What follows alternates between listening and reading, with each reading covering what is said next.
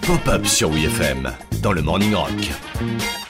C'est qui votre batteur préféré? Dave Grohl John Bonham et sa grosse caisse écrasante Kiss Moon et ses solos délirants Chad Smith des Red Hot avec ce son de caisse claire si reconnaissable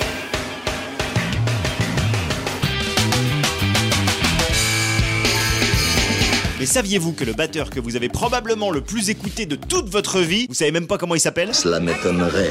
Hal Blaine. Ou jamais entendu parler. Hal Blaine faisait partie d'un collectif de musiciens de studio appelé le Wrecking Crew, des surdoués de leurs instruments, des mercenaires de studio vendant leurs services à des centaines d'artistes de tout style, du jazz au rock, en passant par le R&B et la soul. Je joue de la musique, je respire musique. Je fais pipi musique en tant que batteur, Hal Blaine a participé à plus de 35 000 sessions d'enregistrement, des sessions durant lesquelles il a carrément été le tout premier à jouer un motif de batterie que vous connaissez par cœur.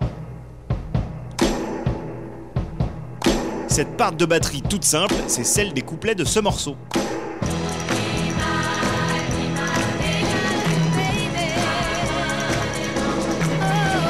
Par la suite, des centaines de batteurs ont reproduit ce tour de magie. Mais Hal Blaine, lui, la notoriété, il s'en fout. Son taf, c'est de jouer de la batterie dans l'ombre des studios, ce qu'il fera pour des centaines de tubes. I Got You Babe, I got you, babe. c'est Hal Blaine. I Get Around, c'est Hal Blaine. These Boots Are Made for Walking, Strangers in the Night, Mrs. Robinson,